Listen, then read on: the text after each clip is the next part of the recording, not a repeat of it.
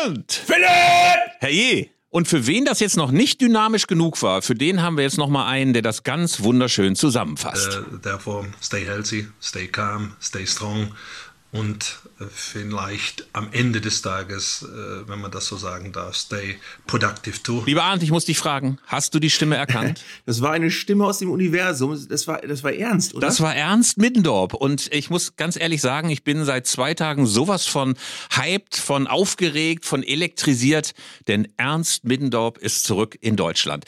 Für die ganz jungen Zuhörer müssen wir ganz kurz noch erklären, wer Ernst Middendorp eigentlich ist. Er ist der Jahrhunderttrainer von Arminia Bielefeld, hat meine ganze Jugend geprägt, weil er Arminia Bielefeld aus einem tiefen Loch in der Oberliga Westfalen zurückgeholt hat in die zweite Liga und dann sogar in die erste Liga. Er war mal ekelernst. Inzwischen ist er Power Ernst, was ich auch schön finde, so als äh, neue charakterliche Fügung. Äh, was verbindest du mit dem Namen Ernst Middendorf? So ganz spontan, erste Assoziation? Naja, ich habe ihn ja nicht so nah erlebt wie du. Äh, ich, aus, der, aus der Entfernung war, war er immer eine ganz kontroverse Persönlichkeit, weil man ihn natürlich schon, man hat gemerkt, wie viel er bewegt haben muss bei der Arminia. Ähm, aber er wirkte natürlich auch mal verhaltensauffällig. Das erste, an was ich bei Ernst immer denken muss, das wirst du aber besser wissen, ist, dass er mal in einer Pressekonferenz nach einem Spiel äh, über irgendeine Szene, wo ein Armine nicht gut geklärt hat, gesagt hat, ich habe einen gebrochenen Mittelfuß und wahrscheinlich sitzt da auch noch ein Tumor drauf, aber den Ball hätte ich weggeschlagen. Ein Klassiker, ein Klassiker. Und es gibt 540 weitere wunderschöne Anekdoten von Ernst Middendorf, die wir natürlich alle noch einmal freudig rekapitulieren werden. Jetzt hören wir mal das Intro und danach reden wir über den FC Bayern, über Borussia Dortmund, über den Ärger mit dem VAR. Da habe ich allein einen zehnminütigen Slot für dich geparkt, mhm. nur damit du dich über den VAR aufregen kannst. Darauf ja. freue ich mich. Und natürlich reden wir über Ernst Middendorf im Meppen. Aber erst nach dem Intro. Also es ist alles vorbereitet. Jetzt geht's los. Zeigler und Köster, der Fußball-Podcast von elf Freunden. Was sind das für Leute? Was sind das für Leute? Das sind ja junge, hoffnungslose Leute.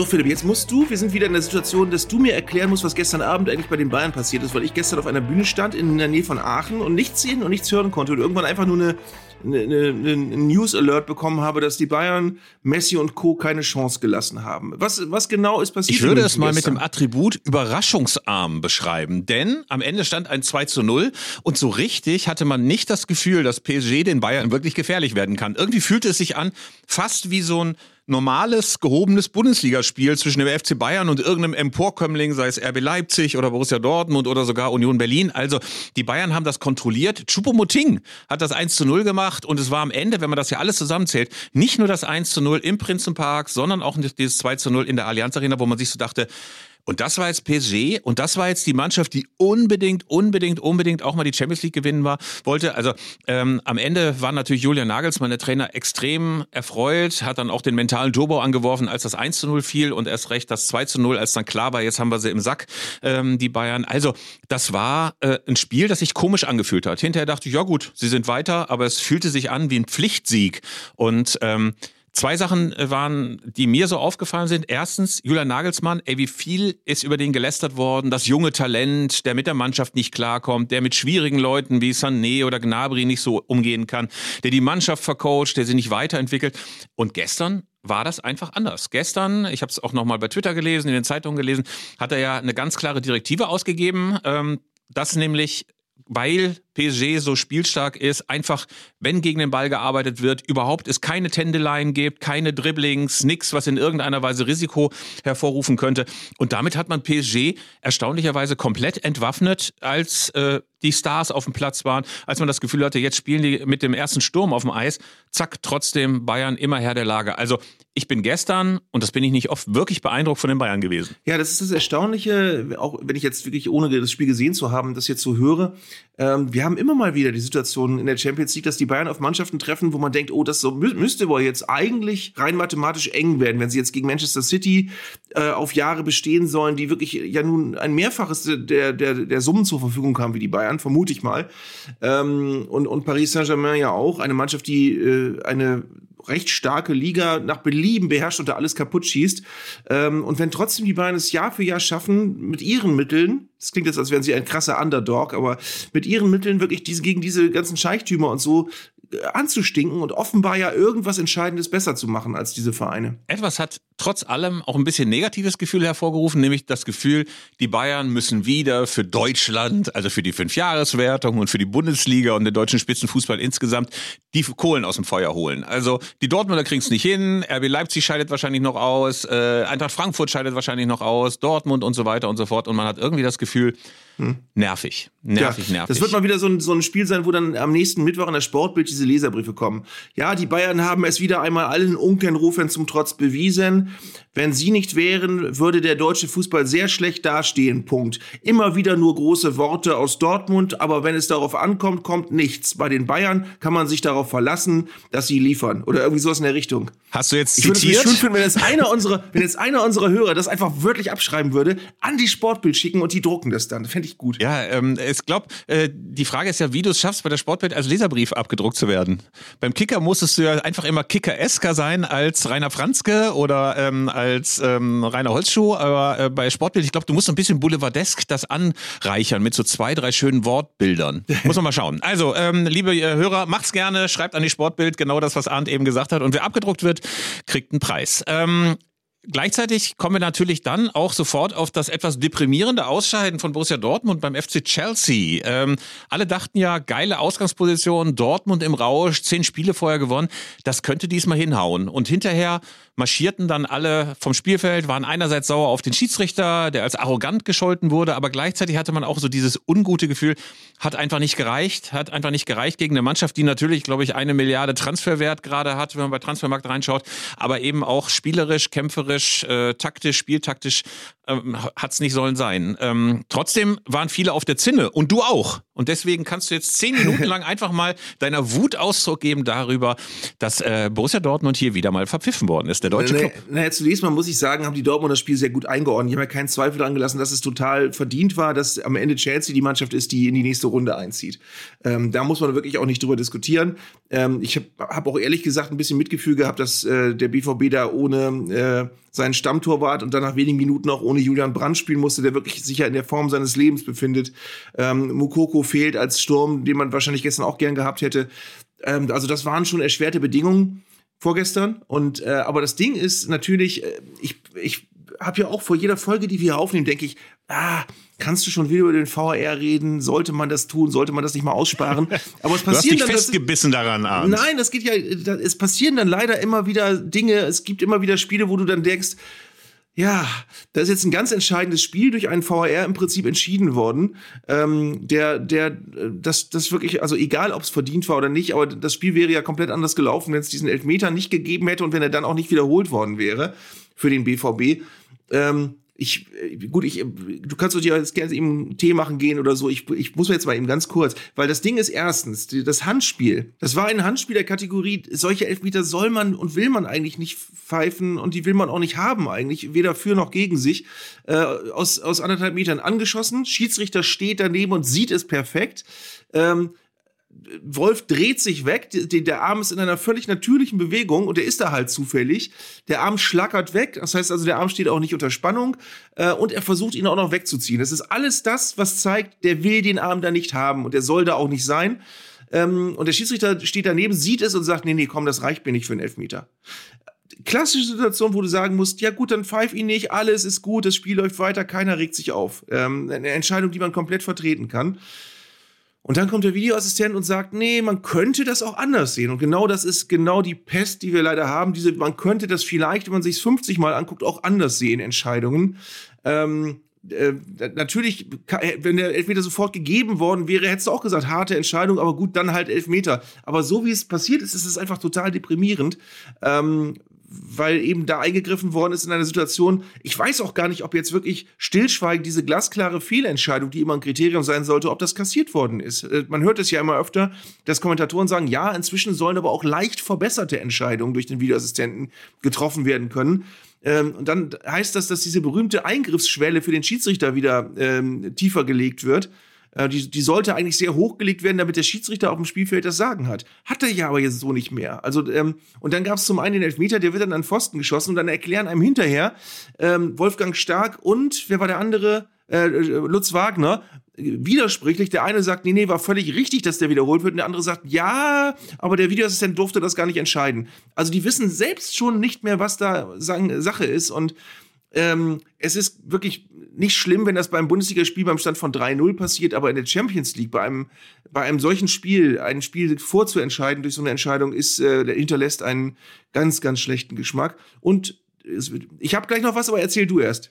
Also ich finde, das große Problem der Eingriffsschwelle des VAR, äh, das ist ja evident. Also es müsste eigentlich so sein, damit der Schiedsrichter auf dem Spielfeld die Macht und den Einfluss hat, dass der VR sich wirklich nur bei glasklaren Fehlentscheidungen zu Wort meldet. Das war keine. Der Schiedsrichter hatte eine gute Sicht. Er hat gesagt, für mich war das kein Handspiel. Dass der sich dann korrigieren lassen muss, er auch vorführen lassen muss, quasi aus dem Videokeller, um sich das nochmal anzugucken, finde ich eine extrem ungünstige Entwicklung. Ich finde, dass die UEFA ganz, ganz schnell sagen muss, Freunde, so nicht mehr. Und wir wollen wirklich nur wenige spezielle Entscheidungen dann nochmal überprüft haben. Und das das Zweite ist ja, dass sich dann irgendwann nach dem Spiel, spät nach dem Spiel herausstellt, dass der VAR bei dieser Elfmeter-Wiederholungsgeschichte nicht hätte eingreifen dürfen.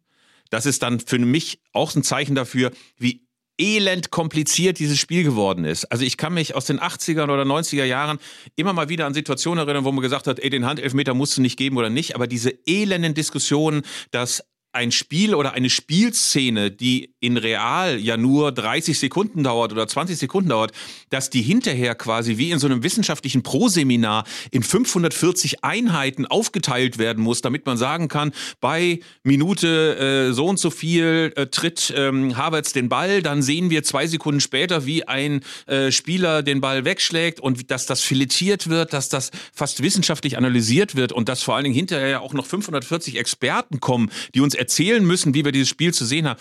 Einer hat, äh, glaube ich, bei Twitter geschrieben, Fußball ist so ein einfaches Spiel gewesen und man sollte all die Leute echt zur Rechenschaft ziehen, die dieses Spiel so extrem verkompliziert haben. Es macht überhaupt gar keine Freude, weil ich glaube, eine der großen Geheimnisse des Fußballs ist ja, dass du vor der Glotze hockst oder dass du im Stadion stehst und das Spiel kapierst, intuitiv. Du hast eine, ein Verständnis von der Situation. Und wenn du dann das Gefühl hast, du musst erstmal irgendwie in so einen Hörsaal gehen, wo dir Colinas Erben und Manuel Gräfe und äh, 480 Schiedsrichter-Experte sagen, wie man das eventuell hätte interpretieren können, dann läuft was falsch. Ja, vor allen Dingen, es ist doch so, wir haben ja wirklich äh, erfreut gehört, äh, vor einem Jahr oder wann das war, dass die Schiedsrichter entschieden haben, beim Elfmeter soll doch die Absicht wieder verstärkt äh, einbezogen werden.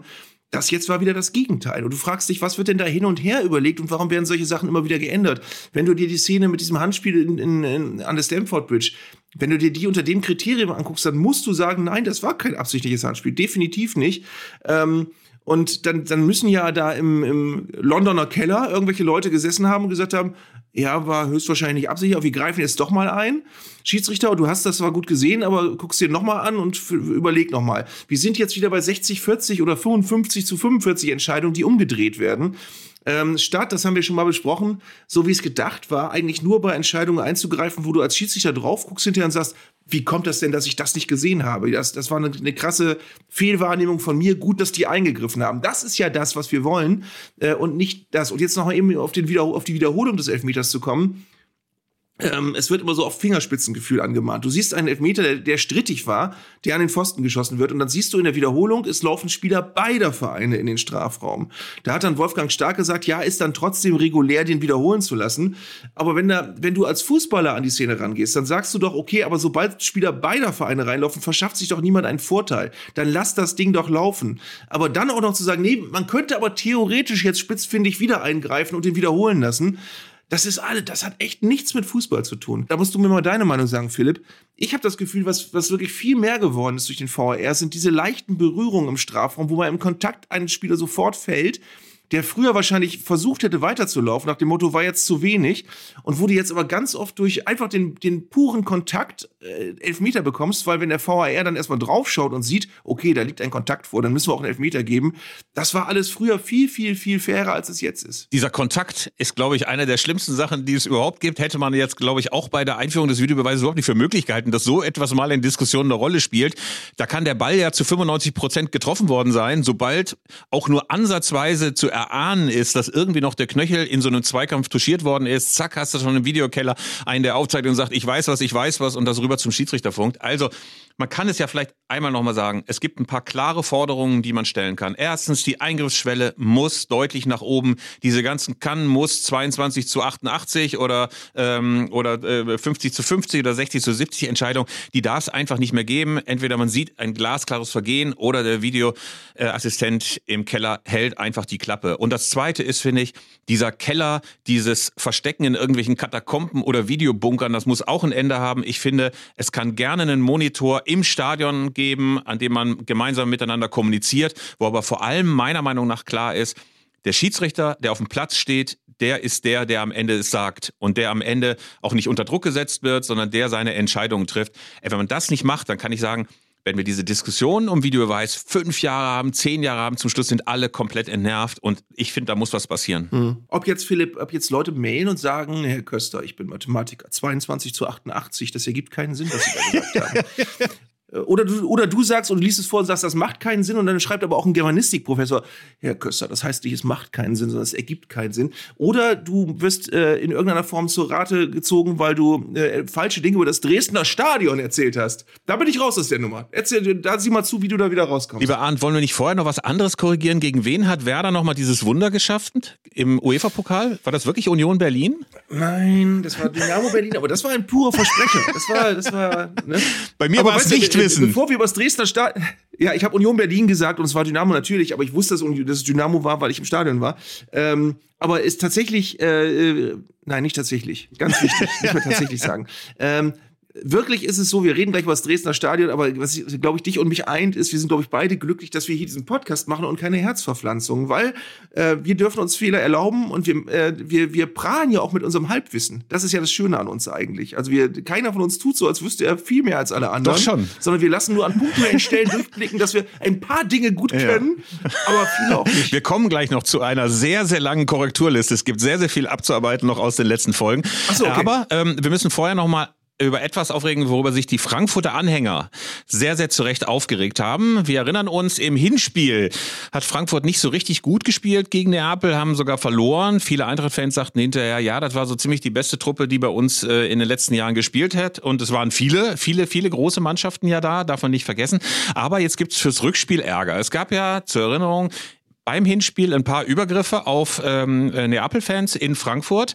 Jetzt gab es aber eine Verfügung, und zwar des italienischen Staates und des Innenministeriums, die Neapel untersagt haben, Gästekarten zu verkaufen. Da geht es jetzt nicht um 10.000 Karten oder um die überzähligen Karten von Leuten, die sich im Heimbereich was gesichert haben, obwohl sie eigentlich aus Frankfurt kommen, sondern es geht um auch das offizielle Gästekontingent von 2700 Karten und davon sind 2400 auch im Gästesektor. All das soll es nicht geben. Es gibt eine Verfügung, einfach äh, weil der Staat sagt, wir können die Eintracht-Fans nicht schützen. Wir können nicht davon ausgehen, dass es ohne Randale abgeht. Und deswegen, liebe Eintracht-Fans, bleibt mal einfach zu Hause. Ihr könnt Karten gebucht haben, ihr könnt Reisen gebucht haben, ihr könnt einen kompletten Italienurlaub rund um dieses Spiel noch irgendwie organisiert haben. Es ist egal, ihr bleibt einfach zu Hause. Und das ist natürlich ein Verstoß gegen das UEFA-Reglement, das sagt, diese Gästekarten müssen zur Verfügung gestellt werden. Und äh, jetzt ist das Entsetzen groß und ähm, ich habe so gedacht, es ist eine von extrem vielen Zumutungen, die sich Fans aus Deutschland echt gefallen müssen, wenn sie irgendwie nach Italien, nach Spanien fahren. Man hat das Gefühl, man wird echt wie wie pestkranke Wegelagerer, wie Max Gold das mal genannt hat, behandelt, äh, äh, die keine Rechte haben, die einfach mal so hin und her geschubst werden können. Also ich war regelrecht entsetzt, als ich das gehört habe. Ähm, es ist also eindeutig, äh, habe ich dich richtig verstanden, nicht als Strafe gemeint, sondern sozusagen aus einer Fürsorgpflicht heraus äh, so artikuliert worden, dass man, weil man sich ja sorgt um die Fans, dass sie deswegen nicht nicht kommen dürfen. Naja, es ist wie so vieles, was aus diesem postfaschistischen Regime, das da in Italien gerade an der Macht ist, äh, sehr, sehr unklar. Diese Verfügung ist auch noch nicht bei Neapel angekommen. Also viele warten darauf, dass das erstmal als offizielles äh, Schriftstück zur Verfügung gestellt wird. Aber es ist eine krude Begründung. Also das heißt, wir können das nicht gewährleisten, obwohl das seit Monaten feststeht. Wir können es nicht gewährleisten, dass die Frankfurter hinkommen, unversehrt bleiben, es keine Schlägereien zwischen Frankfurtern und Neapolitanern gibt und dass sie dann wieder abreisen. Und ich finde es schon bemerkenswert, dass die UEFA bisher abgetaucht ist, dass sie sich nicht dazu meldet. Eigentlich müsste die UEFA sagen, Freunde, dann könnt ihr in Neapel einfach keine Spiele mehr machen, wenn ihr es nicht schafft, Gästefans irgendwie so zu betreuen oder so zum Stadion zu schleusen, dass sie eben unversehrt bleiben.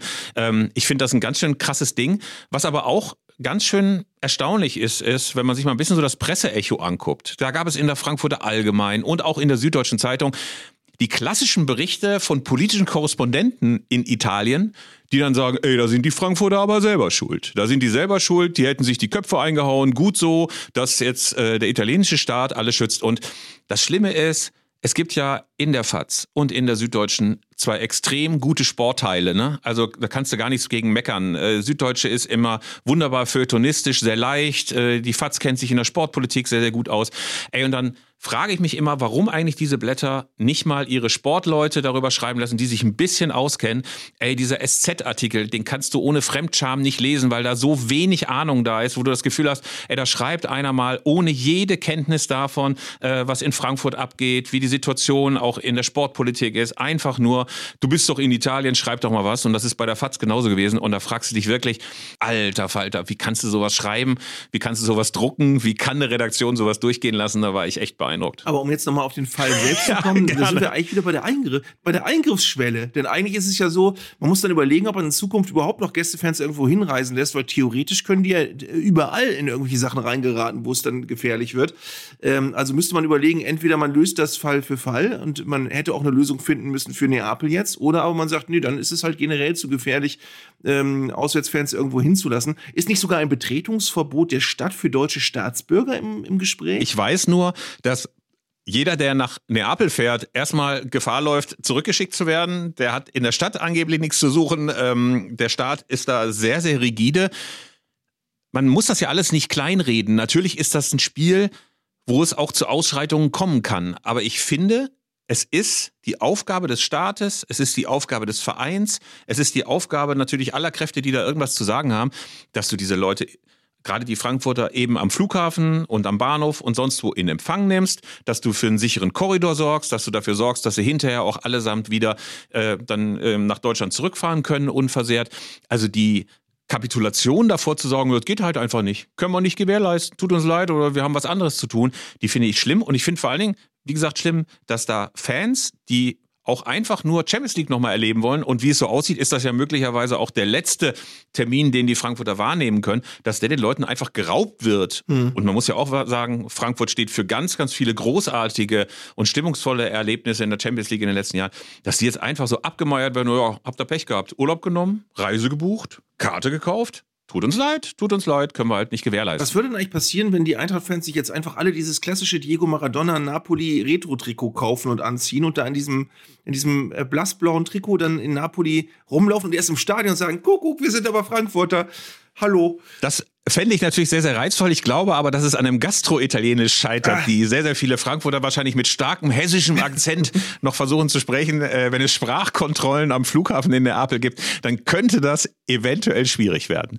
Ähm, also wir haken mal ab. Äh, der VAR ist Mist, wie er sich gerade so äh, gebärdet. Die UEFA ist feige, weil sie den Frankfurter Anhängern äh, dann einen ähm, Bubenstreich gespielt hat und sagt, ja, äh, können wir halt nichts machen. Was ich eben nicht gut finde. Ich finde, die UEFA müsste ganz klar sagen, so geht das nicht. Und ansonsten hoffen wir mal, dass es nicht nur der FC Bayern ist, der wieder mal für uns Deutsche die Kohlen aus dem Feuer holt. Und jetzt reden wir mal kurz. Jetzt hast du gedacht, wir reden über Ernst Middendorf, aber wir müssen über André Schürle reden. Oh. Auch ein Name aus dem weißt Universum. Weißt du, was André Schürle inzwischen macht? Nein. Pass auf, ich habe von ihm einen LinkedIn-Post gesehen. Und LinkedIn, ich weiß nicht, du bist ja nicht so businessorientiert wie ich. Das ist die räudigste Plattform, die es überhaupt gibt. Äh, das ist so ein bisschen so eine digitale Drückerkolonne, ja. ne? Da bist du, lädst dein Foto hoch und sagst, hier bin ich. Und dann kriegst du erstmal von 420 schangeligen Selbstoptimierern oder Business Kaspern Mails. Hey, ich habe dein Profil gesehen. Hast du dich Bock, äh, mal mit mir über tolle B2B-Lösungen für den Customize-Bereich oder irgendeinen so Schwachsinn kriegst du dann. Also ohne Ende. Naja, auf jeden Fall ist André Schürle da auch. Der Weltmeister von 2014.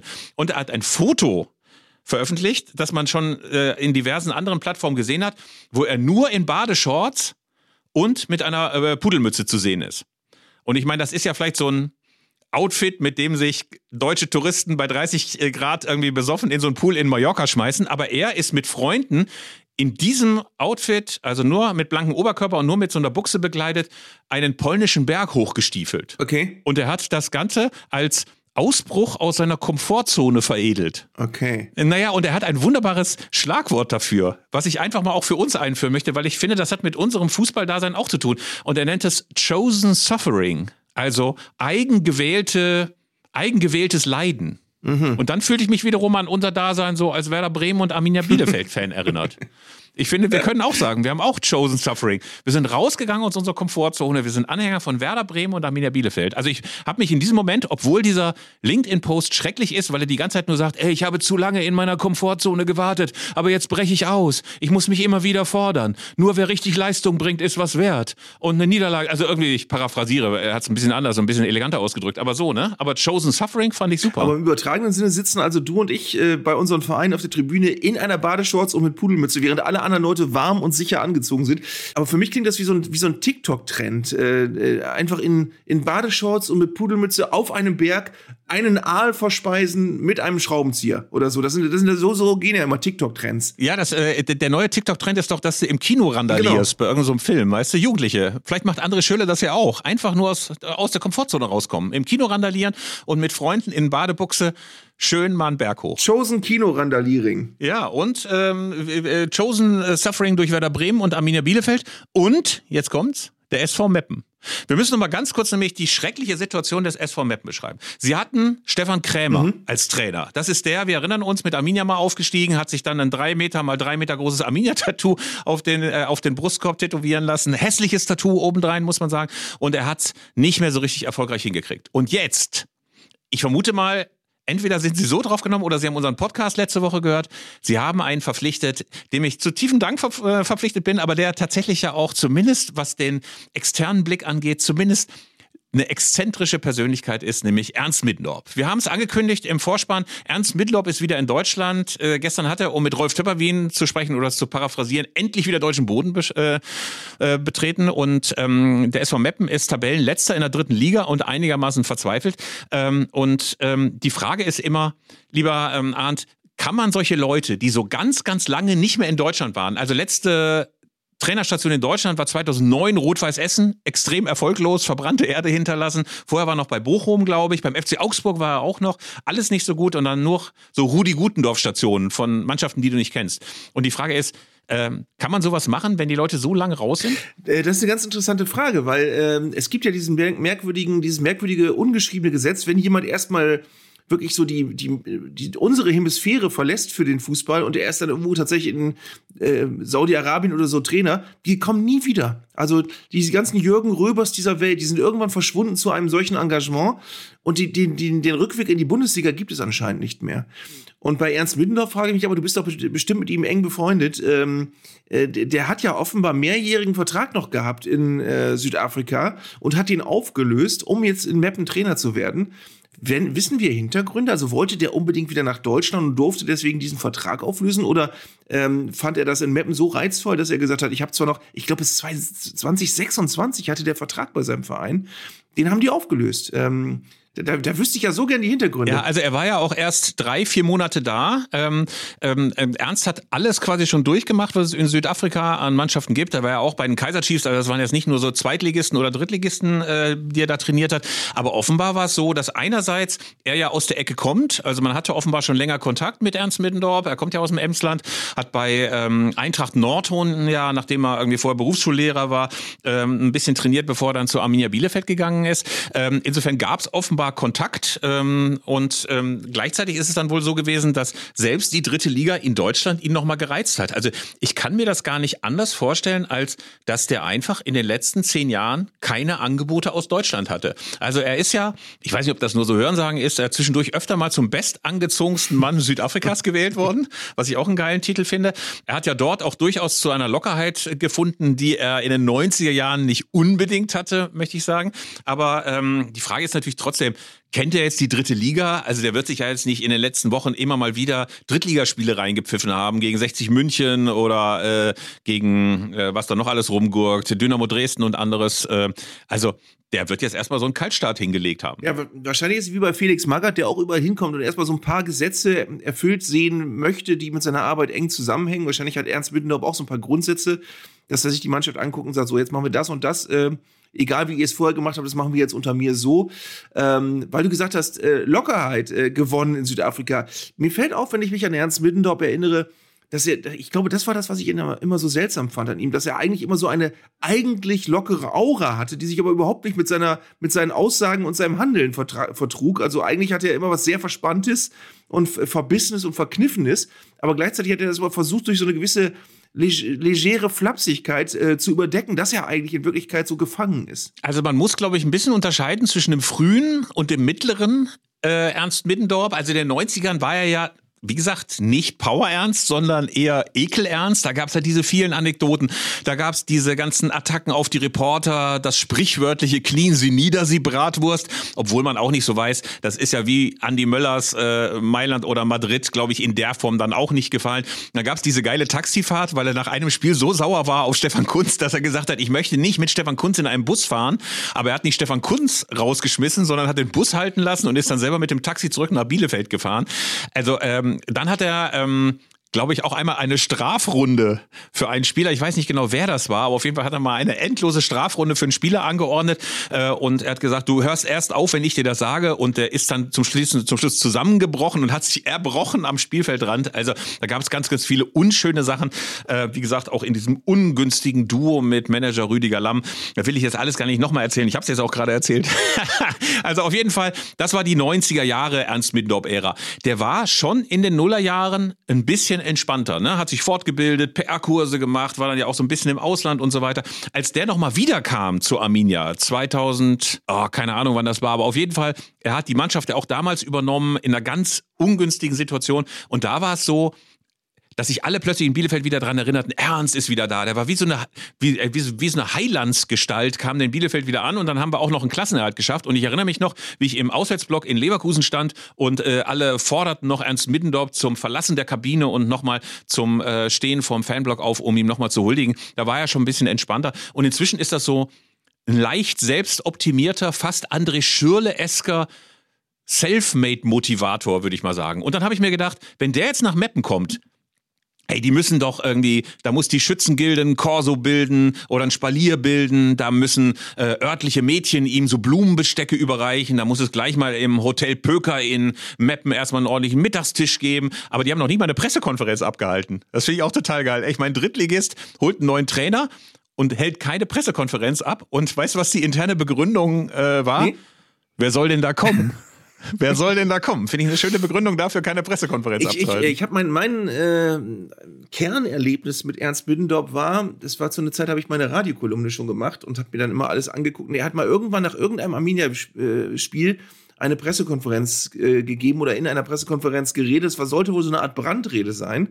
Und er ist ja sehr gebildet, also er kann sich ja ausdrücken, aber in dieser Brandrede war er, war er offenbar so mitgenommen, dass er äh, gefühlt sechs Minuten am Stück geredet hat, aber es wurde nicht ein Satz beendet. Also immer wenn er in einem Nebensatz noch mittendrin steckte, äh, hat ihn wohl irgendwas so erregt, dass er gleich den nächsten Hauptsatz anfing und er stolperte dann in den nächsten Nebensatz. Also es war ein im Prinzip sechs Minuten dauernder Satz, der keinen Sinn ergab und auch nirgendwo endete. Ich muss das mal raussuchen, ob ich das noch irgendwo finde. Aber das ist ja ohnehin so ein Punkt. Ich finde, unvorbereitete Wutreden von Fußballtrainern sind nie gut anzuhören. Also ich kann mich ja immer nur an Thomas Doll erinnern, wo du auch das Gefühl hattest, der redet sich um Kopf und Kragen.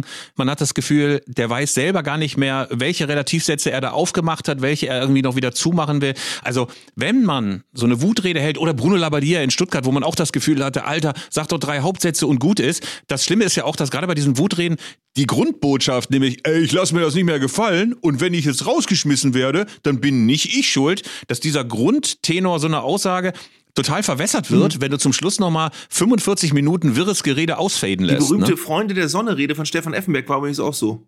Wo ihm zwischendurch fast die Stimme versagte, weil er so, weil er so sauer war. Und dann kam auch so und da haben die und dann, aber ich war noch schuld oder was? Oder das stolperte auch so von einem ins andere. Also ich kann das nicht verstehen, warum Leute sich da nicht mal ein bisschen vorbereiten. Hast du fünf Kernsätze, das weiß doch jeder, aber dann einfach zu denken, ey, du gehst in eine Pressekonferenz, du hast ohnehin schon so einen Ruhepuls und deine Hände zittern und deine Stimme überschlägt sich. Und dann glaubst du auch noch, du bist jetzt der High-Performer oder Jürgen Heller, Höller, der jetzt mal fünf geile Sätze sagt, stattdessen labern sie und dann hast du ja oft so eingeschüchterte Journalisten auch in diesem Raum, die nichts sagen. Und um diese Stille, die dann oft entsteht, nochmal zu übertönen, fangen sie nochmal immer weiter an zu performen. Also furchtbar, furchtbar, furchtbar. Also sollten alle lassen. Ne? Aber es ist, glaube ich, es wird immer wieder Wutreden geben, in denen Trainer dann sich komplett selbst überschätzen. Übrigens, das muss ich einmal sagen, ey, was für eine Panik in Meppen ausgebrochen sein muss, als die mitbekamen, dass Arminia Bielefeld auch einen Trainer sucht.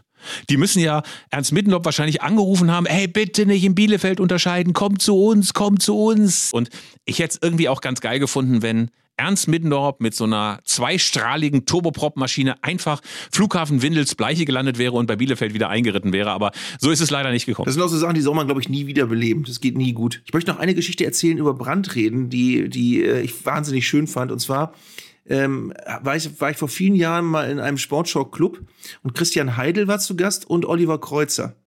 Ähm, und Oliver Kreuzer kam aber später. Und dann haben wir, äh, also Alexander Bommes hat dann unter anderem über das Thema Brandreden geredet, ähm, weil das war gerade so, irgendwas kriselte gerade. Und Christian Heidel, äh, wir saßen zusammen, sagte, ja, das ist, das ist ja immer rein für die Presse, Brandreden, das ist so, so, so ein populistisches Ding, das muss man nicht machen. Und dann kam eine Dreiviertelstunde Oliver Kreuzer ähm, und äh, wir fragten ihn, wie es geht. Und er sagt, ja, anstrengende Zeiten gerade. Ich habe diese Woche schon drei Brandreden gehalten.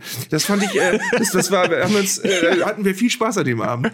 Also Brandreden sind wahrscheinlich, wenn du sie intern hältst, noch so ganz äh, lustig. Ich finde aber auch, dass das auch zugenommen hat, also und auch ungünstig zugenommen hat. Auch diese Motivationsreden in Kabinen, die jetzt immer abgefilmt werden. Wir haben ja schon mal drüber gesprochen. Ey, dieses Eingeteufele auf eine Mannschaft, äh, wo du das Gefühl hast, da wird sowas abgespult. Ey, ich will jetzt, dass ihr da rausgeht und dass ihr brennt, Männer. Und ich will, dass ihr alles für den Verein gebt. Also ich glaube, als Spieler würde ich mich ja gerne so ein bisschen aufputschen lassen, aber so dieses permanente Gepowere, zehn Minuten lang auf die Spieler, die sind doch schon total erschöpft, wenn die dann rausgehen aus der Kabine. Ja, es gibt diese, diese, diese vorzügliche Doku über Werder Bremens Aufstiegsjahr, in der man unter anderem Markus Anfang mehrmals in der Kabine bei Ansprachen sieht. Und bei der ersten schreit er wirklich rum und du, du zuckst so zusammen und denkst, oh, der hat aber eine gute Lautstärke. Und dann siehst du aber quasi eine fast wortgleiche Ansprache noch drei oder vier Mal gefühlt. Und spätestens beim dritten Mal denkst du, also da würde ich doch als Spieler jetzt nicht mehr zuhören, oder an dieser Stelle. Und das ist genau das, was, glaube ich, viele Leute verkennen, dass es nicht um pure Lautstärke geht, sondern es geht darum, dass du in dem Moment den Ton triffst und der kann, glaube ich, auch mal leise sein. Ja. Ähm, das hat Fabian Boll vom FC St. Pauli mal erzählt, dass ähm, sie bei diversen Trainern, ich kriege es jetzt nicht mehr alle zusammen, ähm, sehr, sehr viel Taktik-Input gekriegt haben, um zum Schluss auch immer extrem viel Gebrüll, extrem viel Gebrüll, jetzt geht da raus und haut sie weg, so äh, Klinsmann gegen Polen mäßig. Und dann hätten sie aber von vielem gar nichts mehr verstanden, irgendwann auch resigniert und hätten sich nur, um nicht Ärger des Trainers hervorzurufen, ganz zum Schluss immer in der taktischen Formation aufgestellt, in der der Trainer sie haben wollte. Also keine Ahnung, 4-3-3 oder 5-7-2 auf jeden Fall. Ähm, in dem Moment einfach nur so aufgestellt wie der Trainer und direkt danach die Ordnung verloren. Also ich meinte, das ist alles ganz, ganz schrecklich gewesen, weil sie taktisch gar nichts mehr kapiert hätten. Es gab so diverse richtige Taktikfüchse, die ihnen was erzählt haben, abkippender Deckungsschatten und so musst du dich im Halbraum verhalten und so weiter. Und hier darfst du die Flanke nicht aufmachen und so weiter. Und äh, Fabian meinte eben, ey, es gibt so viele Leute, die davon gar nichts verstehen. Ne? Das sind so intuitive, sicher auch in diversen Nachwuchsinternaten geschulte Leute, die aber gleichzeitig, wenn es dann zu komplex wird und wenn die merken, ey, wo bin ich jetzt gerade hier, Ball verloren, den hole ich mir wieder. Also das findet ja oft auf sehr, sehr einfachen und bei biederem Niveau statt. Also ähm, da glaube ich, werden Spieler bisweilen auch taktisch und auch mental ein bisschen überfordert. Ein Aufregerthema habe ich noch. Ich weiß nicht, Arndt, ob du mitgekriegt hast, dass gestern die DFL ein Kommuniqué äh, veröffentlicht hat und da geht es um dieses ganze Thema 50 plus 1 und die Ungerechtigkeiten, die es äh, in den letzten Jahren äh, gab. Äh, wir erinnern uns an Leverkusen, an Wolfsburg, an Hoffenheim und natürlich an RB Leipzig. Und da gab es in den letzten letzten Jahren viele Auseinandersetzungen mit dem Kartellamt. Das Kartellamt hat gesagt, ganz prinzipiell ist das okay, wie er das macht mit 50 plus 1, aber diese ganzen Ausnahmetatbestände, also die Werksvereine und Hoffenheim und diverse andere, das geht so einfach nicht mehr weiter, da müsst ihr was machen. Und jetzt hat die DFL ein Papier veröffentlicht, in dem genau das thematisiert wird und sie machen einen Vorschlag. Und im ersten Moment habe ich das gelesen, dieses Papier, und dachte, ja, ist ja mal immerhin ein Weg in die richtige Richtung. Aber ähm, ich habe es jetzt noch ein zweites Mal gelesen und ich finde es inzwischen echt eine Frechheit. Also ich kann es noch zusammenfassen. Du hast jetzt Wolfsburg und Leverkusen und auch Hoffenheim. Es kann ja sein, dass Dietmar Hopp jetzt seine Anteile zurückgibt, dann schwirren die quasi raus aus diesen Ausnahmetatbeständen. Aber diese Werksclubs sind dann dazu verpflichtet, dass sie alles, was über glaube 7,5 Prozent äh, des Jahresumsatzes geht, äh, ausgleichen dürfen. Also äh, diese 7,5 Prozent können sie ausgleichen ähm, durch Konzernzahlungen, mehr aber auch nicht. Also das ist alles ganz schön mau. Also was mich besonders aufregt ist, dass überhaupt nicht jetzt rekapituliert wird, dass ja schon seit 20 oder 30 Jahren der VfL Wolfsburg beispielsweise davon profitiert, dass er aus einem Konzern ist. Also es wird jetzt einfach gesagt, wir machen jetzt Tabula Rasa und jetzt, wenn es ähm, Vorteile von diesen Werksclubs gibt, dann können wir die möglicherweise jetzt mal ausgleichen. Dann finde ich auch, äh, der Leverkusen-Vorstandsvorsitzende hat jetzt gerade gesagt, das wären schmerzhafte Einschnitte. Ey, das tut diesen Clubs überhaupt nicht weh, also was die dann an Ausgleichszahlungen äh, liefern müssen. Und zum Dritten ist es so, dass jetzt gerade bei diesen Werksclubs ein einziger Vertreter des Muttervereins in einen Aufsichtsrat entsendet werden soll, der dann angeblich immer ein Vetorecht hat bei solchen Sachen wie Wappen und wie Vereinsname und so weiter. Und ähm, ich habe in dem Moment gedacht, als ich das Papier gelesen habe, ey, warum macht man es nicht einfach so, dass man auch Leverkusen, auch Wolfsburg einfach dazu verdonnert, wieder in Vereinsstrukturen zu gehen? Das geht ja bei Hoffenheim auch. Klar kann der verbunden bleiben, dieser Verein, also Leverkusen und Wolfsburg, auch mit dem Konzern. Das ist ja auch gar kein Problem. Aber diese Konzernstrukturen, in die die eingebunden sind und diese windelweichen Vorschläge, die die DFL da gemacht hat, die haben mich eher ärgerlich gemacht, als dass ich dachte, das ist jetzt mal ein Weg in die Zukunft. Also ähm, ich glaube, da muss echt viel passieren, weil sonst geht das immer so weiter. Sonst äh, hast du eben Clubs wie Wolfsburg, Leverkusen, die immer in der Liga bleiben, die immer bessere Startbedingungen haben als die anderen. Ja, du hast zwei, zwei Grundprobleme natürlich bei solchen Themen. Das eine ist, wenn du eine, eine andere Reglementierung findest, dann wird natürlich ganz schnell werden Mittel und Wege gefunden, die auch zu umgehen irgendwie. Das ist das, was immer als erstes passiert. Und das Zweite ist, glaube ich, was schwierig ist, ähm, dann wirst du irgendwann wieder merken, es nützt nichts, wenn wir das als, als Insel hier bei uns in Deutschland irgendwie handhaben und alle deutschen Vereine dann aber sofort international in einen Wettbewerbsnachteil äh, geraten, weil äh, im Rest von Europa das komplett anders und viel laxer genommen wird. Das kannst du eben alleine auch nicht machen. Also eigentlich musst du es weltweit ähm, mal thematisieren und da sind wir dann bei der FIFA und dann wissen wir ja, wie das ausgeht. Obwohl ich da, äh, äh, diesen Kulturpessimismus teile ich ein bisschen, aber zum Beispiel gibt's ja jetzt auch gerade in England richtig Aufregung, weil dort der Staat gesagt hat, wir fangen das jetzt mal an zu regulieren. Also äh, die Premier League ist momentan total sauer, total sauer auf den Staat, weil die sagen, ey, wie ihr das getrieben habt in den letzten 20 Jahren, das war nicht so, dass man den Eindruck hatte, das macht ihr fürs Publikum, das macht ihr für den Sport, das macht ihr für die Fußballkultur, sondern das macht ihr nur für euch. Und diese ganzen Exzesse, die es in der Premier League gab, die werden jetzt immerhin durch eine Art Regulierungsbehörde eingeschränkt. Und wie sauer die sind, diese ganzen Machthaber, die sich da eingekauft haben mit ihren Staatsfonds in Newcastle, bei Chelsea und anderswo, ähm, die sind jetzt richtig in Panik geraten. Und deswegen glaube ich inzwischen, dass es eine politische Lösung geben muss. Es muss wir haben so viele Wirtschaftsbereiche in Europa inzwischen reglementiert mit harten und klaren Bandagen. Nur der Fußball darf machen, was er will. Ey, in geisteskranker Geldkier, in, äh, in, in völliger Missachtung von Regeln. Seit vielen, vielen Jahren gibt's jedes Jahr Schlagzeilen. Hier Barcelona, die rumtricksen, dort Real Madrid, dort Chelsea, dort äh, der FC Liverpool wird verhökert. Manchester United bietet einfach mal die Anteile von Glazer an und dann hast du wieder irgendwelche Kataris oder Dubaianer oder wen auch auch immer, die das kaufen. Also ich glaube, es braucht einfach Reglements durch die EU und ich glaube, dass das möglich ist, wenn das gewollt ist von der Politik. Ne? Aber äh, gleichzeitig ist es wahrscheinlich so, dass sich niemand mit dem Fußball anlegen will. Mhm.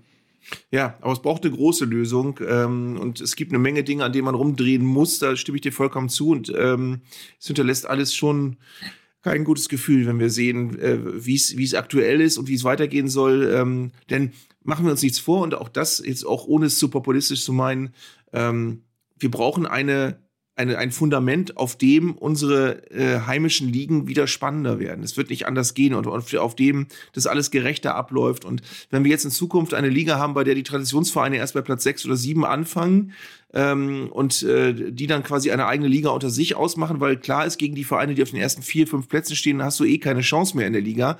Ähm, dann ist das ganze System tot und dann haben wir etwas, etwas sehr Großes verloren.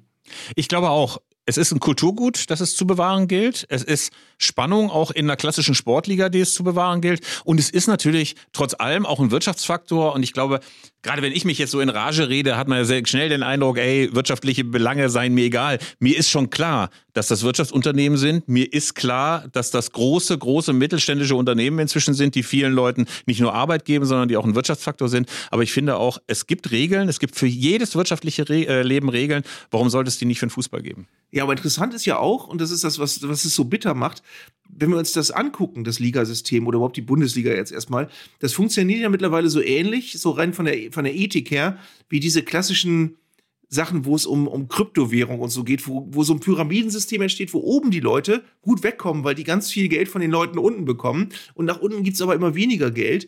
Und denen ist es aber egal oben, weil die ganz genau wissen, na gut, solange wir oben sind, äh, werden wir super rauskommen aus der ganzen Nummer. Und was unter uns passiert, ist völlig egal.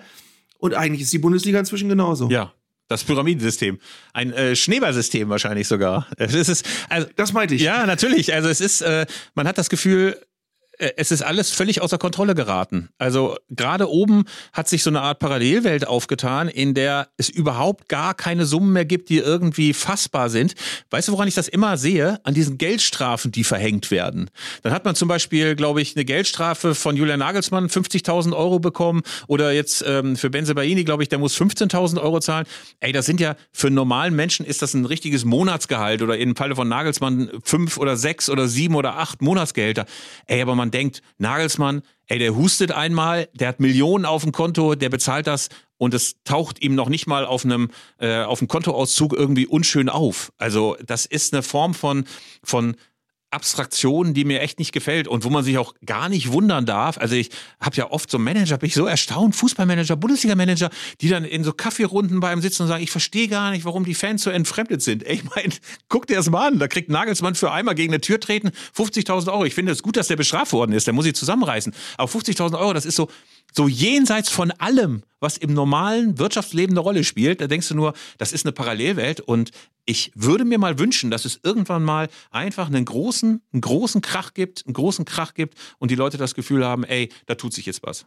Das wird jetzt aber ein Tuschelthema, dass die Leute sagen werden, ey, hast du das gehört, diesen Podcast? Der Philipp Köster hat gesagt, 15.000 Euro sind für ihn ein Monatsgehalt. uh, ähm, aber knapp. Da bin ich aber gespannt, was da jetzt draus Aber netto, mein Lieber. Netto, lieber Arndt. Ja. Ähm, Weil du eben das Wort Fußballmanager gesagt, verwendet hast. Ich hab, muss hier die ganze Zeit dran denken, ich sitze gerade in Aachen in einem Hotel und das Hotel steht an der Stelle des alten Tivoli. Und äh, 300 Meter weiter ist der neue Tivoli. Und das ist für Aachener natürlich ein alter, alter Hut, aber wenn du als Nicht-Aachener hier rumläufst und du siehst dieses Stadion, bist du vollkommen erschlagen, weil du denkst, ey, das kann doch nicht sein, dass so ein Stadion modern äh, prunkvoll mitten in der Stadt. Ähm, da, da, denkst du, das, das könnte ein Stadion sein, in dem das Europa League-Finale stattfindet oder so. Und das ist hier aber ein Regionalliga Weststadion durch die bekannten Verwicklungen, in die Alemannia Aachen geraten ist. Und dann denkst du aber, und deswegen komme ich jetzt auf das Stichwort, eigentlich, wenn du noch Fußballer wärst, also wenn ich noch Anstoß 3 spielen würde, dann wäre Alemannia Aachen so ein Verein, den würdest du gerne am Anfang nehmen, weil du wüsstest ganz genau, Fanaufkommen hoch, super Stadion, da kannst du richtig was machen aus dem Standort. Ähm, und schade eigentlich, dass ähm, das in der Realität bei Alemannia Aachen nicht so gelingt, richtig was machen zu können aus diesem Standort.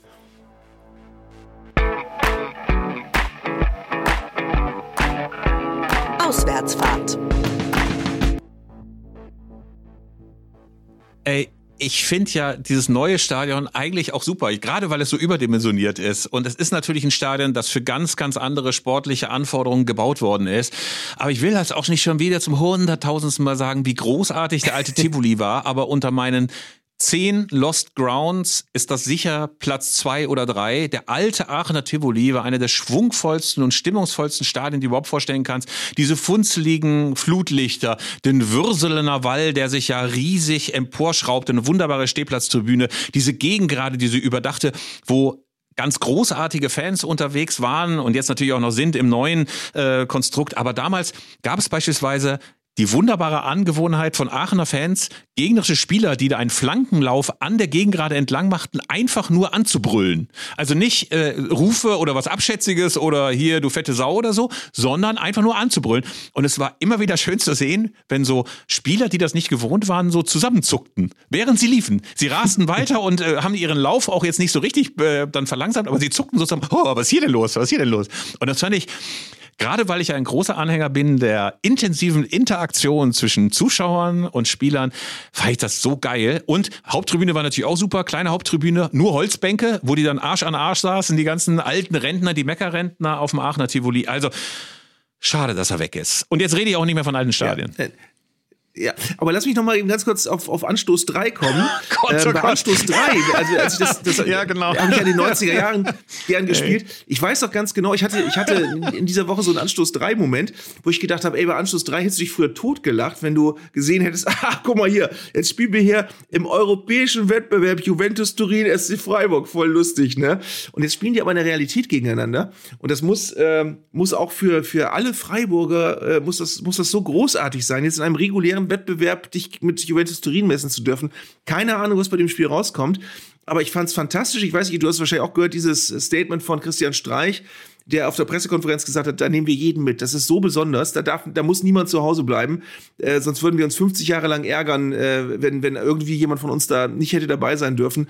Und das finde ich das Tolle. Und da sind wir auch wieder bei diesem, äh, äh, was, was der Bundesliga verloren gegangen ist, dieses Bewusstsein dafür, dass solche Spiele eben für manche Vereine durchaus besonders sind und auch besonders bleiben müssen, dass es eben keine kalte Routine sein darf. Ja, wir spielen jetzt äh, gegen Juventus Turin, gegen die spielen wir eh in den nächsten drei Jahren viermal. Ähm, also diese Sachen musst du dir rauspicken, wenn du wie, wie der SC Freiburg in dieser Woche nach Turin reist und da ein, ein, ein Pflichtspiel haben darfst.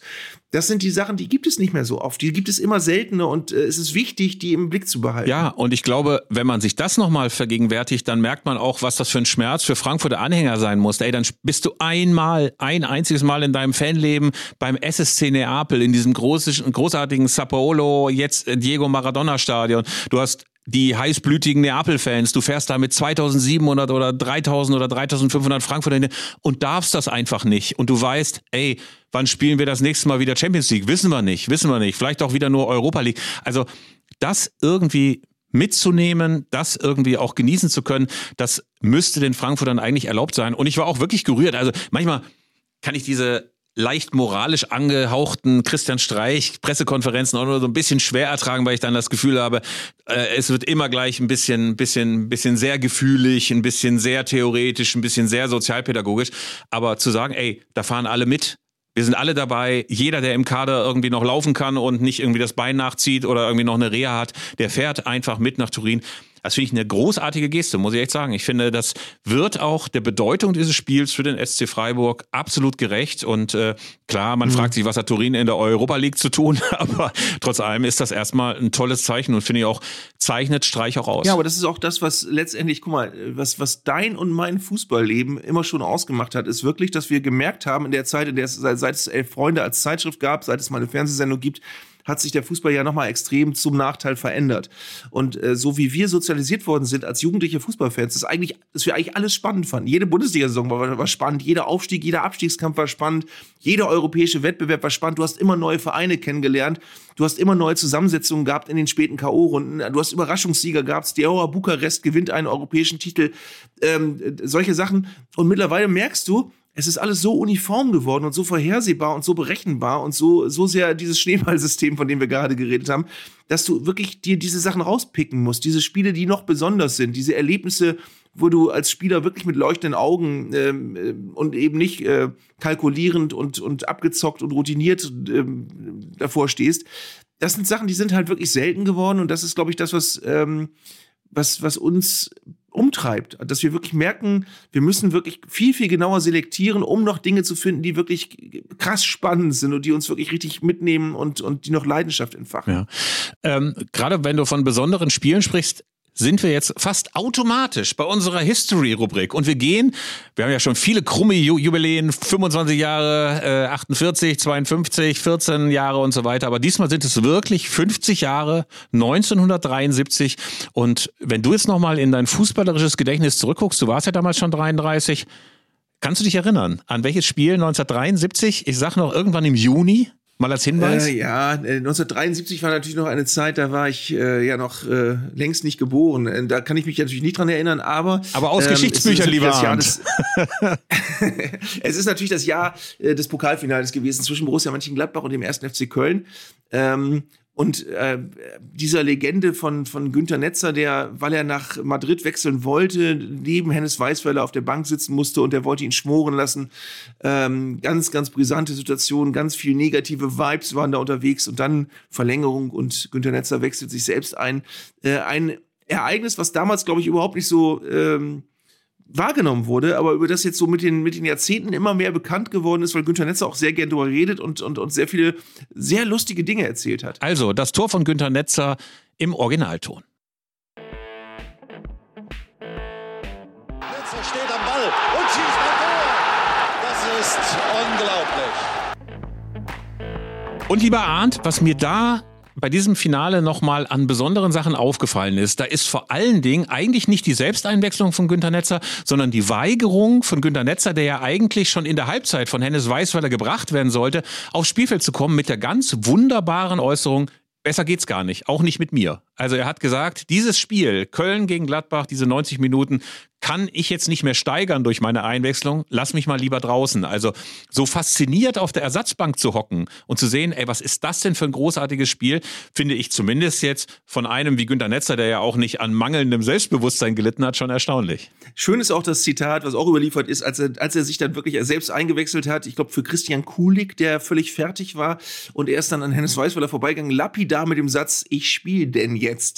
Ähm, und ich habe ich hab auch noch eine sehr schöne Geschichte dazu, weil alle mögen mal anschauen, die Siegerfotos vom, von Borussia Mönchengladbach, da haben alle Gladbacher Spieler schon ein Trikot des 1. FC Köln an, weil sie alle schon getauscht haben. Nur Günther Netzer trägt noch ein Gladbach-Trikot als einziger.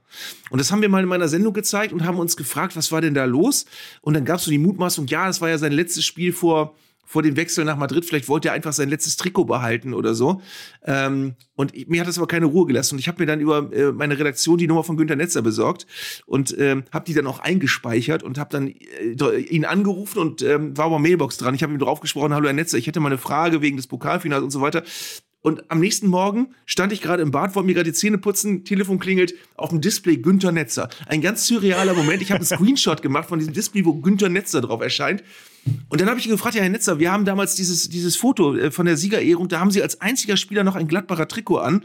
Ähm, wir haben alle gemutmaßt, das liegt vielleicht daran, dass Sie das behalten wollten wegen des Wechsels nach Madrid. Was war denn da los? Und er sagt, ja, das hätte sein können, aber das war es nicht. In Wirklichkeit war ich einfach immer zu langsam. Ich bin zu ganz vielen Kölnern gelaufen, wollte deren Trikot, aber die hatten alle schon ein Gladbach-Trikot an und ich war der Letzte, der keins mehr abbekommen hat. Diese Wechselei von Trikots, also dass man die Trikots direkt nach dem Schlusspfiff getauscht hat, das gab es ja eine ganz lange Zeit, hat man irgendwann mal sein gelassen, weil es dann ja immer diese offiziellen Siegerfotos gab, wo dann das Konfetti hinten kracht und äh, der Pokal übergeben wird und man möchte dann natürlich nicht im Trikot des Gegners äh, auf diesem Foto sein. Aber es gibt zum Beispiel 1976, als die Tschechoslowakei Europameister geworden ist gegen die deutsche Elf, siehst du ein Foto, auf dem ausschließlich Spieler in deutschen Trikots zu sehen sind, die alle ganz wunderbar diesen mhm. Europapokal hochhalten, also den EM-Pokal hochhalten. Aber es sind Panenka und es sind die anderen äh, tschechoslowakischen Spieler, äh, die sich dann einfach von den Deutschen die Trikots geholt hatten. Äh, Im, Im, ersten Moment denkst du, ey, wir sind doch 76 gar nicht äh, Europameister geworden und hat Uli Hoeneß möglicherweise diesen Elber doch verwandelt. Aber es sind die Tschechen oder die Tschechoslowaken, die damals ähm, diese Trikots hatten. Ey, ich habe übrigens mal versucht nachzuforschen, wann überhaupt das mit dem Trikottausch begonnen hat. Das ist nochmal eine kleine Kulturgeschichte, die wir mal recherchieren sollten.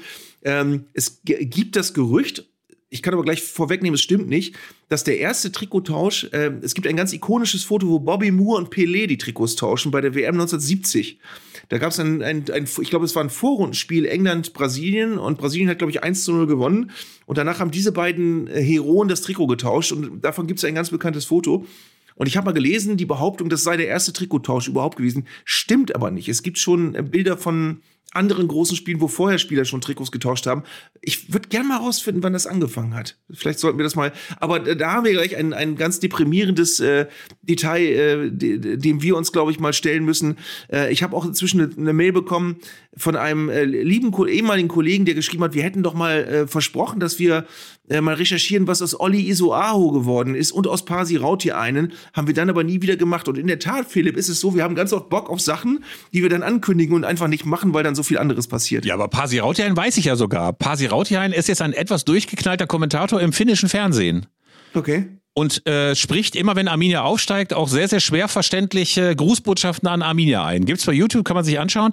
Ähm, aber was Olli Isoao macht, wahrscheinlich ist er Torwarttrainer bei seinem Heimatverein. Irgendwie sowas. Wir finden das raus bis Ausgabe XY. Wir wissen es noch nicht genau wann, aber irgendwann, bevor wir diesen Podcast zu Ende und auslaufen lassen, bei Folge 347, heute ist die Folge 25, quasi silberne Hochzeit schon, ähm, werden wir das natürlich rausgefunden haben. Okay. Ich wollte noch einmal kurz, zu dem, ich wollte noch einmal kurz zu dem Spiel, weil wir das jetzt nur gestriffen und gestreift und äh, geschröpft haben, äh, Köln gegen Gladbach.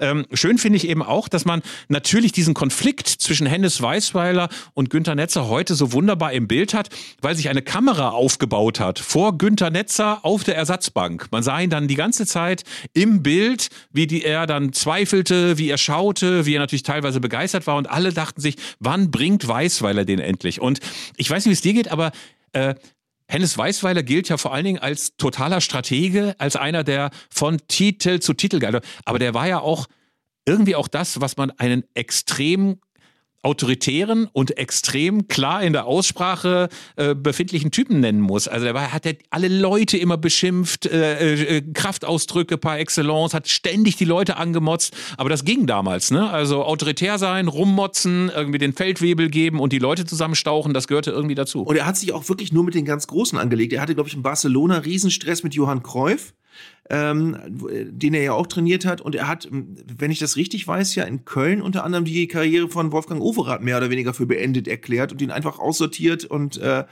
dann links liegen lassen. Also er hat mit diesen ganz über, übergroßen, überlebensgroßen äh, Helden hat er so seine Probleme gehabt anscheinend. Aber es ist wenn man jetzt mal guckt auf diese ganzen Jahrzehnte DFB-Pokal, sicherlich eines der spektakulärsten Finale. Also für die Zeit, für die 70er Jahre sicherlich das spielerisch anspruchsvollste, was man in dieser Zeit zu sehen bekam. Es fallen einem natürlich noch ein paar andere großartige Spiele ein. Frankfurt gegen Bayern, äh, dieser Sieg jetzt kürzlich erst oder das großartige Finale zwischen Bayern und Nürnberg, äh, wo Dieter Höhnes mit blutendem Turban noch äh, eines der Tore geköpft hat. Also das waren natürlich auch epische Schlachten, von denen man ähm, heutzutage noch sagen würde, das gucke ich mir gerne nochmal in der Langfassung an.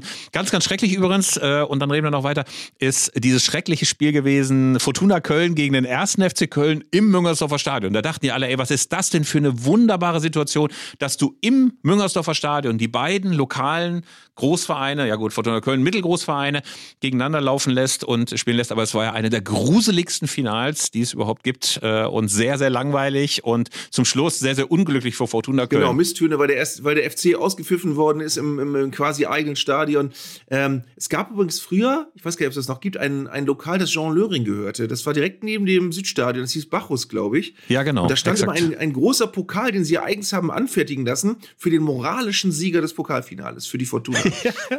Und zu Hennes Weißweiler möchte ich noch ganz kurz sagen, eins meiner Lieblingsinterviews-Zitate von, ist von Hennes Weißweiler. Da wird er bei irgendeiner WM als, als Experte von Harry Valerien befragt. Und ich glaube, der Wortlaut der Frage von Harry Valerien ist, war die Aufstellung so zu erwarten oder sind Sie sehr überrascht? Und Hennes Weißweiler antwortet, ja, ich bin sehr überrascht, die Aufstellung war so zu erwarten. Das ist äh, großartig.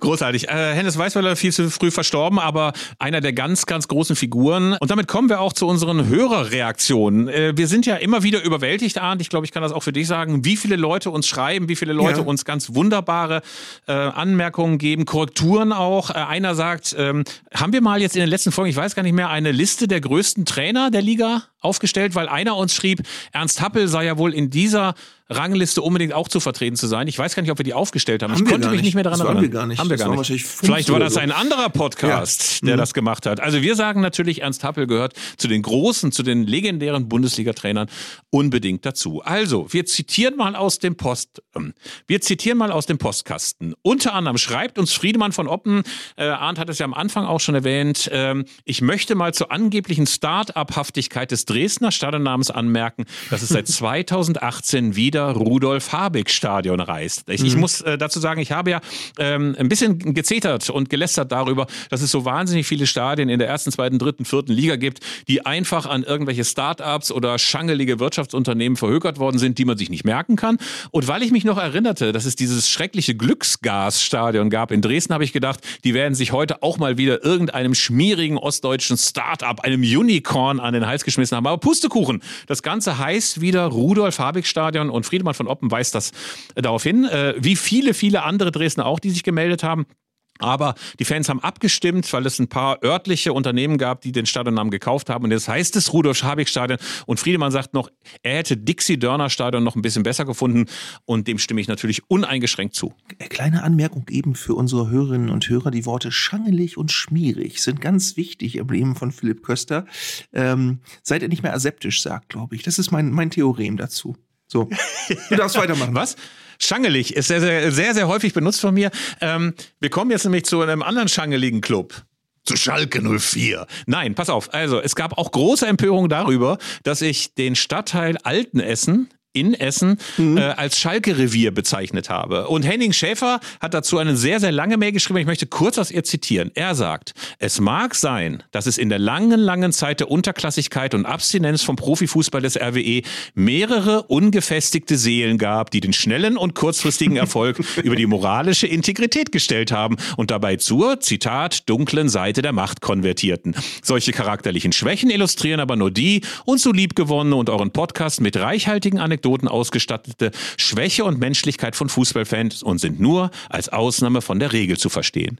Und da muss ich natürlich sagen, kann schon sein. Ich habe eine einzige Kioskbesitzerin getroffen, die gesagt hat, sie ist Schalke-Fan. Es kann sein, dass alle drumherum, alle drumherum dem rot-weißen RWE-Bacillus ähm, verfallen sind. Insofern möchte ich das tatsächlich, diese anekdotische Evidenz nicht verallgemeinern. Also, er schreibt, das Ruhrgebiet Altenessen ist und bleibt rot-weiß. Das nehmen wir mhm. einfach mal so an. Ähm, Stefan Schmidt schreibt, es waren furchtbar interessante Geschichten über diese Alm. Ich glaube, da lese ich ein bisschen Ironie raus. Aber auch sehr bemerkenswert ist die Historie des Ernst-Abbe-Sportfelds im Jena Paradies. Äh, also auch der ehemalige EC-Bahnhof in Jena heißt ja auch Paradies. Und nicht nur, dass der Name Sportfeld einzigartig in Deutschland ist, auch trägt das Stadion seit seiner Einweihung diesen Namen. Ernst Abbe, darf man nicht vergessen, großer Optiker, also hat Jena quasi groß gemacht. Ähm, durch alle Gesellschaftsformen und politische Systeme hindurch ist äh, dieser Name erhalten geblieben und das wird sich auch nach Eröffnung des umgebauten Stadions in diesem Sommer nicht ändern.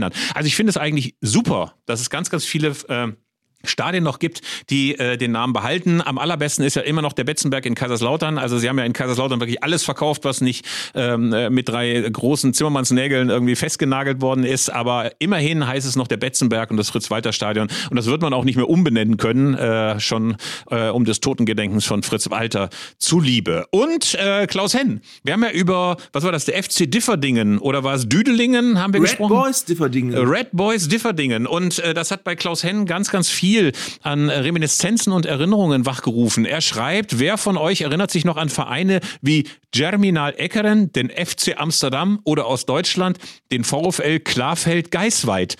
Ganz ehrlich, ich habe keine dieser Namen jemals gehört. Vor allem nicht den VfL Klarfeld-Geisweit. Er schreibt jetzt sicher nicht die großen Namen im Fußball, aber doch mal eine Erwähnung wert.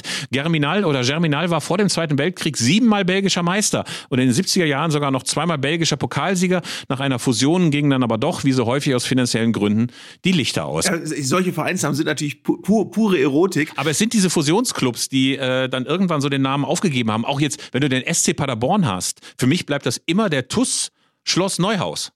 Ja. In diesem großartigen Stadion, in dem es eine Starkstromleitung über den Platz gab und es diverse Spieler gab, die zwischendurch sagten, ich würde das gerne mal treffen, diese Starkstromleitung. Es war so 30 Meter über dem Platz. Ja, also es gab auch natürlich die Beispiele, wo zwei Vereine aus einer Stadt äh, sich gegenseitig behagt haben. SVA Gütersloh und DJK Gütersloh zum Beispiel. Oder äh, MTV Ingolstadt und ESV Ingolstadt. Äh, da war dann eine Fusion irgendwann das Einzige, was noch ge geholfen hat. Aber ähm, auch spannende Geschichte. Ich möchte übrigens darauf hinweisen, äh, wir nehmen diesen Podcast am Donnerstag äh, Vormittag auf. Und es ist 11 Uhr und ich muss, glaube ich, gleich aus meinem Hotelzimmer auschecken. Aber das nur am Rande. Du kannst einen Late Checkout machen. Ähm, ich freue mich, lieber Arndt, wenn wir in der nächsten Woche schon den ersten Sieg von Ernst Middendorp mit dem SV Meppen zu vermelden haben. Die müssen leider Gottes nach Elversberg, also zum äh, aktuellen Tabellenführer der dritten Liga, ich, äh, die ich übrigens immer Gebelsberg ausspreche. Ich weiß gar nicht wieso. Also ähm, wir spielen in Elversberg und wenn sie da gewinnen, dann muss es ein Autokorso im offenen Wagen für Ernst zurück nach Meppen geben. Es muss dort unbedingt die Schützengilde auftreten. Es muss eine Feierstunde im Stadion geben und wenn der ganz am Ende, wenn der ganz am Ende den Klassenhalt geschafft hat. Also ich verspreche einfach mal, dass ich dann nach Meppen fahre. Ich fahre nach Meppen Vielleicht Da fahren wir zusammen, Da fahren wir zusammen, fahren wir zusammen. und wir laden auch gerne noch mal zwei, drei Hörer ein, würde ich sagen, die sich auf die Hinterbank klemmen können und wir fahren zusammen nach Meppen und huldigen Ernst Mittendorf. Wollen wir das einfach mal so verabreden, wenn er den Klassenerhalt schafft? so. Ich freue mich Unbedingt. wahnsinnig drauf. Also, wir tanken schon mal auf, äh, machen den TÜV, denn äh, TÜV bei meinem Wagen ist gerade abgelaufen und freuen uns auf die Folge 26, dann schon mit dem ersten Sieg vom SV Meppen und möglicherweise mit ganz, ganz vielen wunderbaren Ereignissen des Wochenende, die den Bundesligaspieltag noch viel spannender gemacht haben und äh, werden dann natürlich noch mal gucken, was der VfR Uli Bürstadt heute macht. Weißt du das? Nee, ich nehme an, sie machen das gleiche wie Olli Isoaho, aber ich bin mir nicht ganz sicher. Wir recherchieren das. Bis nächste Woche. Tschüss. Ist das nicht eigentlich heute schon Folge 26? Ich bin völlig unsicher. Das ist der Teil, den wir wieder dran lassen in einem Podcast, wo immer alle denken, jetzt schon vorbei, aber Das war Zeigler und Köster, der Fußball-Podcast von Elf Freunde.